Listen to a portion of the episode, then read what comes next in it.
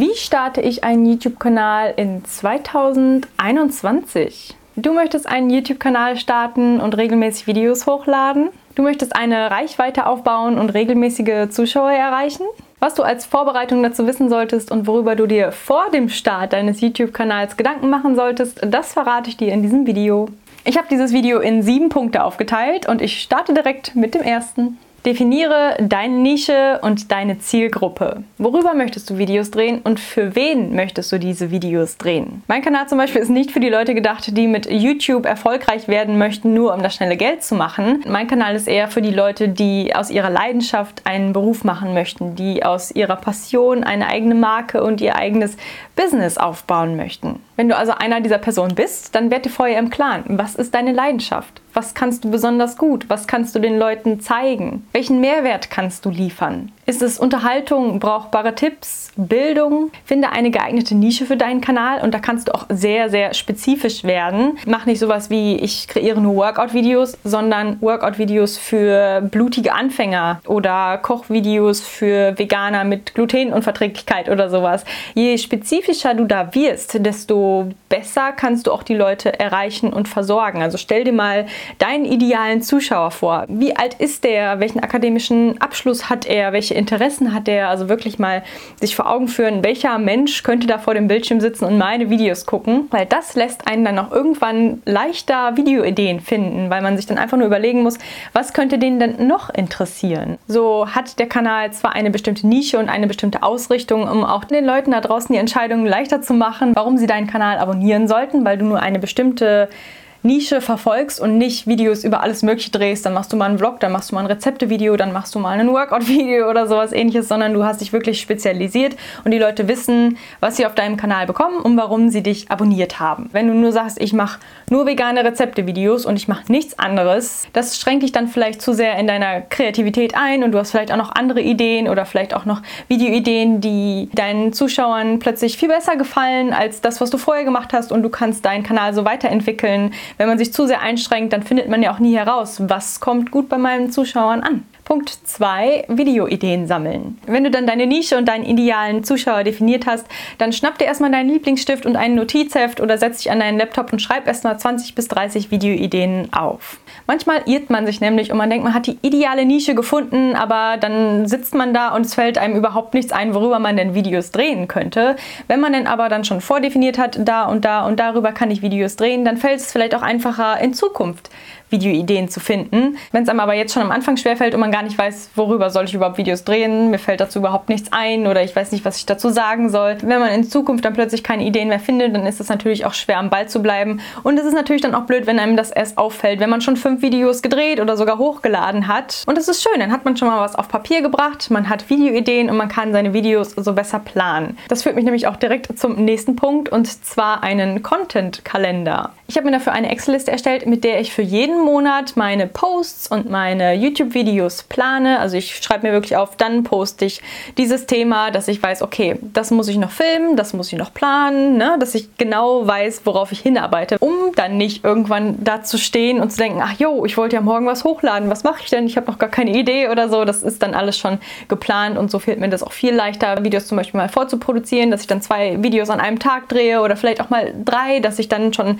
drei Wochen versorgt bin mit Inhalten, dass ich ich das dann nicht noch spontan machen brauche. Wenn da mal eine Uni-Abgabe dazwischen kommt oder so, dann kann ich trotzdem meinen Upload-Zeitplan einhalten, ohne dass es super, super stressig wird. Ich kann dir gerne mal das Template für meine Excel-Datei in die Infobox packen, dann kannst du dir das runterladen und direkt mit dem Plan loslegen. Wenn du dann anfängst zu planen, sei ehrlich und realistisch mit dir selbst. Wie viele Videos kannst du die Woche oder den Monat hochladen? Wenn du drei Videos locker hochladen kannst, dann starte erstmal mit zwei oder mit einem pro Woche. Man sollte erstmal weniger hochladen hochladen, als man locker schaffen kann zu produzieren, um erstmal ins Rollen zu kommen und eventuell auch ein Video-Backup zu haben, falls man es dann doch nicht schafft aus irgendwelchen Gründen, sei es Termine, Krankheit, sonst irgendwas. Und der YouTube-Algorithmus mag auch Leute, die regelmäßig hochladen und nicht einfach nur viel hochladen. Also es ist besser, wenn du zweimal die Woche ein Video hochlädst oder auch nur einmal die Woche ein Video hochlädst, anstatt dann einen Monat gar nichts hochzuladen, dann wieder zehn Tage hintereinander, dann wieder einen Monat gar nichts, weil man dann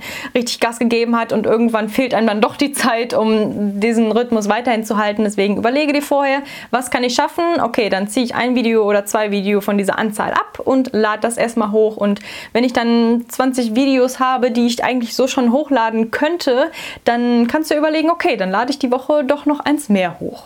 Und am besten ist, dass man dann nicht nur jede Woche ein Video hochlädt, sondern auch noch am gleichen Tag zur gleichen Uhrzeit, um dem Algorithmus es noch leichter zu machen, herauszufinden, dass du wirklich regelmäßig aktiv bist. Bevor du aber sagst, hey, ich lade jede Woche ein Video hoch, dann fang erstmal an, drei Videos zu drehen und hab erstmal drei Videos im Petto, um wirklich mal zu gucken, wie viel Arbeit ist das überhaupt, das Video zu planen, zu drehen, zu schneiden und hochzuladen. Vielleicht änderst du deine Meinung dann auch, okay, vielleicht schaffe ich das doch nicht, ich muss die Zahl nochmal reduzieren und ich lade doch nur ein statt zwei Videos die Woche hoch. Oder denkst, ja, ist ja locker, kann ich super schaffen, das ist die Anzahl an Videos, die ich pro Woche hochladen möchte und dann bleibst du auch erstmal dabei. Ich bin aber auch immer noch der Meinung, dass Qualität wichtiger ist als Quantität und mit Qualität Qualität meine ich nicht unbedingt die Auflösung deiner Kamera. Du musst nicht zwingend in 4K hochladen, sondern eher die Qualität deines Videoinhaltes. Wichtig ist, dass du Mehrwert lieferst und dass du die Leute irgendwie weiterbringst. Sei es, die unterhältst oder denen irgendwas beibringst oder wertvolle Tipps gibst oder sowas. Und das muss dann auch nicht unbedingt in 4K HD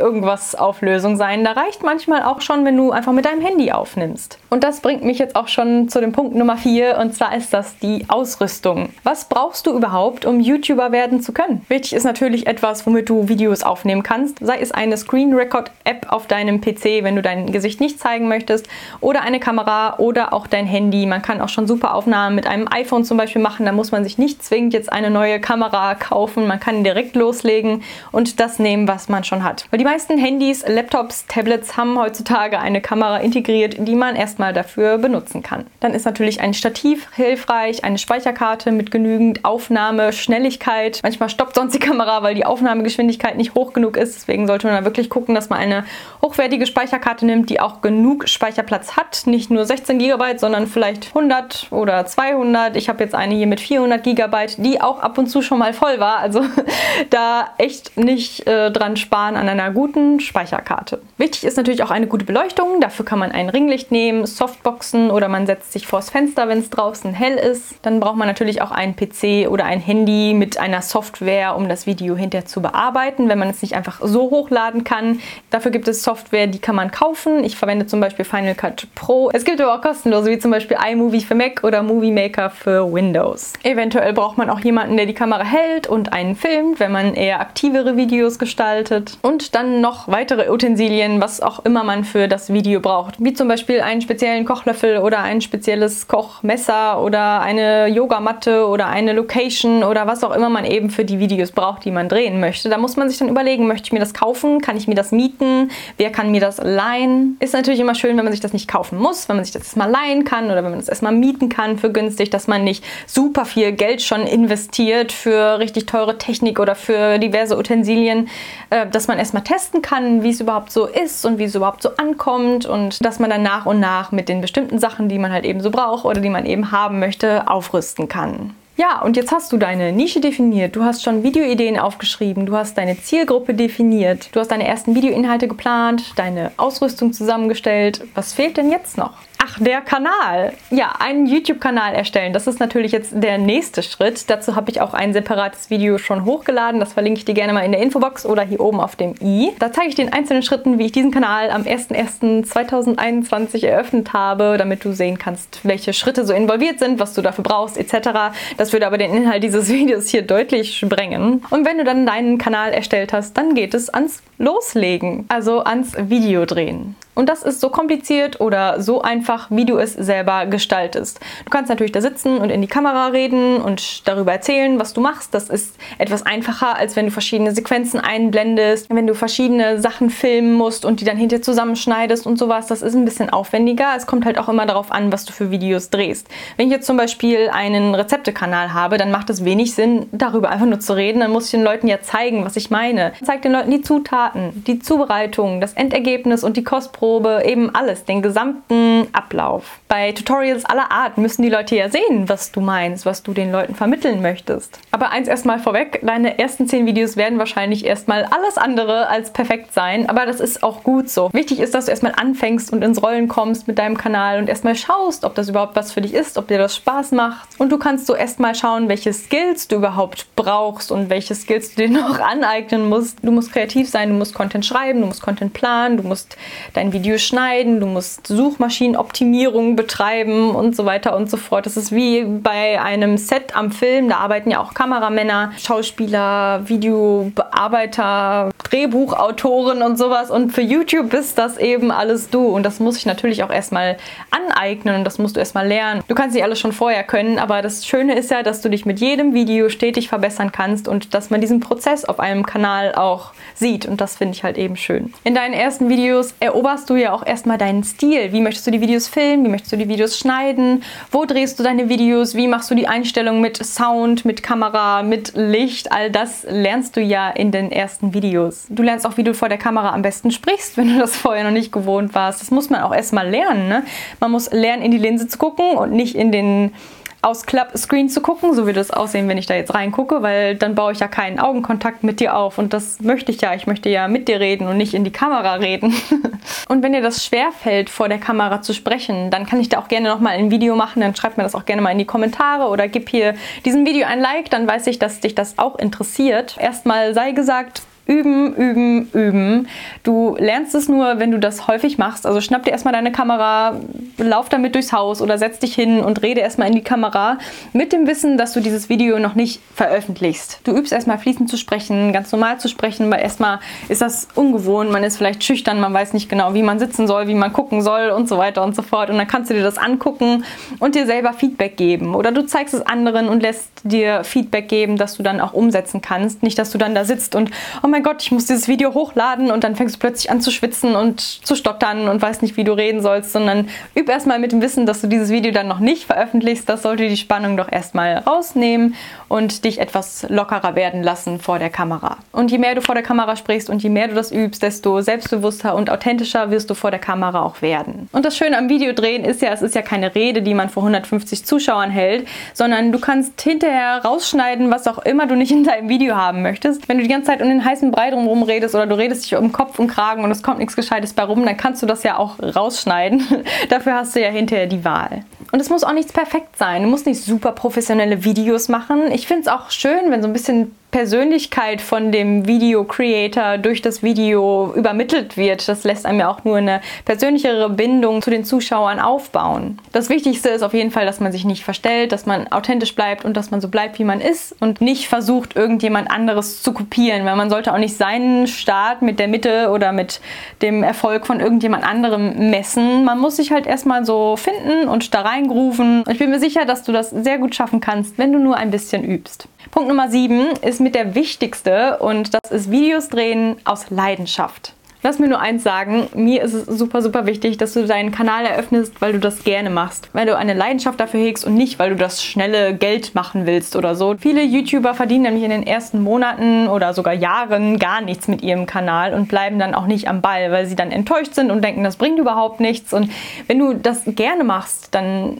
reicht das ja auch schon als Grund, diesen Kanal zu machen. Und wenn dann irgendwann der Punkt kommt, dass du damit tatsächlich Geld verdienen kannst, damit dein eigenes Business aufbauen kannst und deine Leidenschaft zu deinem Beruf machen kannst, dann ist das natürlich super genial, aber das sollte nicht der Hauptfokus sein, warum du das Ganze hier überhaupt betreibst. Außerdem ist YouTube ein Haufen Arbeit. Du musst Videos planen, drehen, schneiden, hochladen und das auch noch regelmäßig. Und wenn man das nicht aus Überzeugung und aus Leidenschaft macht, dann wird man das vermutlich nicht lange durchhalten. Ich ermutige dich also dazu, mit deinem YouTube-Kanal deine Leidenschaft auszuleben oder dein schon bereits vorhandenes Business zu unterstützen. Spring also nicht auf jeden Zug auf und verfolge jeden Trend, weil gerade Dagibi dieses Video hochgeladen hat und sie hat ja auch ganz viele Klicks auf diesem Video.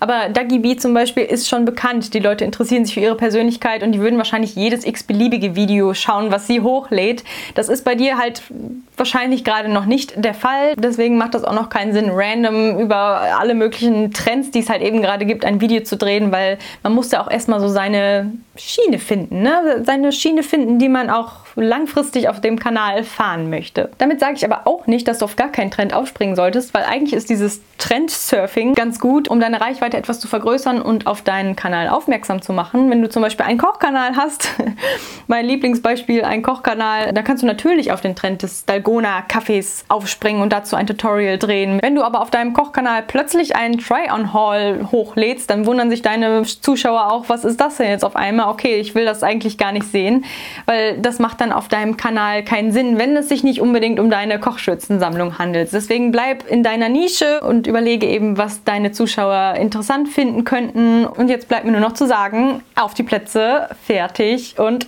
los. Ich hoffe sehr, dass dir dieses Video weitergeholfen hat und dich motiviert hat, deinen Kanal zu erstellen, um mit dem Dreh deines ersten oder deines nächsten Videos loszulegen. Wenn ja, dann zeig mir das unbedingt mit einem Daumen nach oben. Dann können wir alle sehen, wie viele Leute da draußen motiviert sind, einen Kanal in 2021 zu eröffnen und mit regelmäßigen Inhalten zu füllen. Und wenn du mit mir gemeinsam deinen Kanal beginnen und vergrößern möchtest, dann vergiss auch nicht, diesen Kanal zu abonnieren. Danke dir fürs Zusehen und bis zum nächsten Mal. Ciao!